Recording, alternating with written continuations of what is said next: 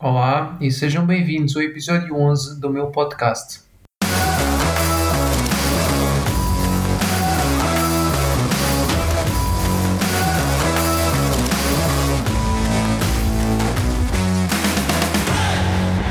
Em primeiro lugar, quero pedir desculpa uh, pela qualidade do som deste episódio.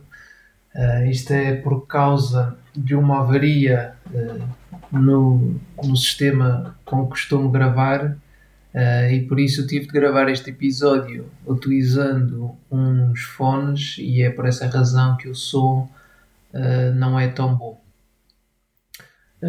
Passando agora ao tema do episódio, neste episódio eu quero falar-vos sobre ações. Uh, o que é que são, uh, como é que funciona o mercado e como é que se pode investir em ações mas primeiro quero lembrar que tudo o que aqui ouvires tem apenas um caráter informativo e que não é aconselhamento de investimento. Neste episódio vou por vezes usar uh, o exemplo da Microsoft uh, para que tenhas um exemplo em mente e seja mais fácil perceberes o que é que eu quero transmitir. Uh, mas a grande maioria das coisas que vais ouvir neste episódio são coisas gerais e por isso podem ser aplicadas a qualquer empresa que esteja cotada na bolsa. Então vamos começar primeiro por definir o que é uma ação. Uma ação uh, não é nada mais do que uma fração de uma empresa. Desta forma, ao comprares uma ação, passas a ser dono de um bocadinho da empresa. Imagina uma pizza que é a empresa dividida em várias fatias, que são as ações. Em quantas fatias é que está dividida a PISA ou a empresa? Isso depende do número de ações que a empresa emitiu, não é sempre o mesmo. Usando o exemplo da Microsoft, a Microsoft tem um total de 7,56 bilhões de ações emitidas. Ou seja, eh, se fores dono de uma ação da Microsoft, bem, uh, vou deixar que faças tu as contas à porcentagem da empresa que é tua. Ah, e deixem-me só referir que quando digo 1 bilhão, refiro-me uh, a um número de 9 dígitos. Sim, eu sei que tecnicamente em português 1 bilhão tem 13 dígitos. Uh, mas uma vez que a grande maioria dos investimentos em bolsa é feito nos Estados Unidos, uh, vou utilizar as métricas deles. E, e por falar em métricas, uma métrica comum utilizada para classificar as empresas cotadas em bolsa é a capitalização de mercado, ou market cap. A capitalização de mercado é calculada através da multiplicação do preço da ação e do número de ações emitidas pela empresa. Uh, no momento da gravação deste podcast, as ações da Microsoft estão a 232 dólares e 11 cêntimos, o que significa que a capitalização da Microsoft é de mais de 1,75 trilhões de dólares porque lembrem-se que eu disse que a Microsoft tem emitidas 7,56 bilhões de ações. Mas então, uh, que é que as empresas emitem ações? Ora, uma empresa emite ações para angariar capital, uh, que depois pode ser usado para gerir ou para expandir a empresa. O valor destas ações uh, está relacionado com duas coisas. Com as contas da empresa, ou seja, com o valor que a empresa tem e consegue gerar com o negócio da empresa, mas também, como estão cotadas em bolsa, o valor destas ações está relacionado com a lei da oferta e da procura. Uh, de uma forma muito simples. Quanto melhor for o negócio uh, e as contas de uma empresa, mais elevado deverá ser o preço das suas ações e vice-versa. Por outro lado, quanto mais ações estiverem disponíveis no mercado, eh, menor será o preço dessas ações e vice-versa. Então, eh, mas como é que se pode ganhar dinheiro através do investimento em ações? Isto é possível de duas formas. Através do recebimento de dividendos ou através da venda por um preço mais elevado ao que se comprou. Existem ainda outras formas de ganhar dinheiro com ações, como por exemplo a negociação de opções e a venda a descoberto, uh, mas hoje falarei apenas uh, de temas mais simples, por visto isto ser uma introdução ao investimento em ações. Em relação à primeira forma de ganhar dinheiro com as ações, que é vender mais caro do que se comprou, acho que é bastante fácil de entender. Uh, em relação ao pagamento de dividendos, uh, algumas empresas pagam um determinado valor aos seus acionistas, o tal dividendo. Este valor depende de empresa para empresa. Uh, e se olharmos novamente para a Microsoft, podemos ver que a Microsoft pagou aos seus acionistas 2 dólares e 9 cêntimos por cada ação que possuíam. Isto no ano 2020. No entanto, uh, nem todas as ações pagam dividendos aos seus acionistas. Geralmente, uh, as únicas empresas que pagam os dividendos são empresas que já têm um negócio bem estabelecido. Porque uh, empresas que estejam numa fase de expansão geralmente optam por não pagar dividendos aos seus acionistas eh, porque preferem usar esse dinheiro para investir ainda mais na empresa e fazer a empresa crescer ainda mais. Uh, desta forma, os acionistas não são recompensados com dividendos, mas esperam ser compensados no valor das ações, porque como a empresa está a crescer, é esperado que o valor das suas ações também aumente. Uh, ser acionista de uma empresa com elevado crescimento e que pague dividendos é ter o melhor dos dois mundos. Uh, a Microsoft é, é, um exemplo disso. Foi uma empresa que viu um grande crescimento nos últimos 10 anos e que ao mesmo tempo uh, pagou dividendos aos seus acionistas. Então, mas como é que se analisa uma ação?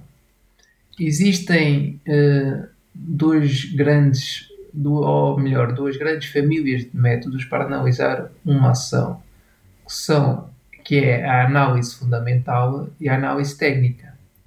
A análise fundamental uh, diz-nos que o preço atual de uma ação uh, pode não refletir necessariamente o verdadeiro valor da empresa. Uh, este tipo de análise utiliza índices para determinar o verdadeiro valor de uma ação e tem em vista normalmente investimentos a longo prazo. Por outro lado, a análise técnica é baseada uh, na suposição de que o preço de uma ação reflete toda a informação que há a saber e que é possível prever o desempenho de uma ação analisando o seu histórico. Uh, este tipo de análise é geralmente utilizado para tentar fazer lucro através de variações a curto prazo no preço uh, das ações. Eh, eu gosto de focar-me na análise fundamental e por isso vou falar-vos de alguns indicadores que são normalmente utilizados para analisar uma ação. Em primeiro lugar, quero começar pelo Price to Earnings Ratio ou PE Ratio. Eh, este é o rácio entre o preço da ação e o lucro da empresa dividido pelo número de ações.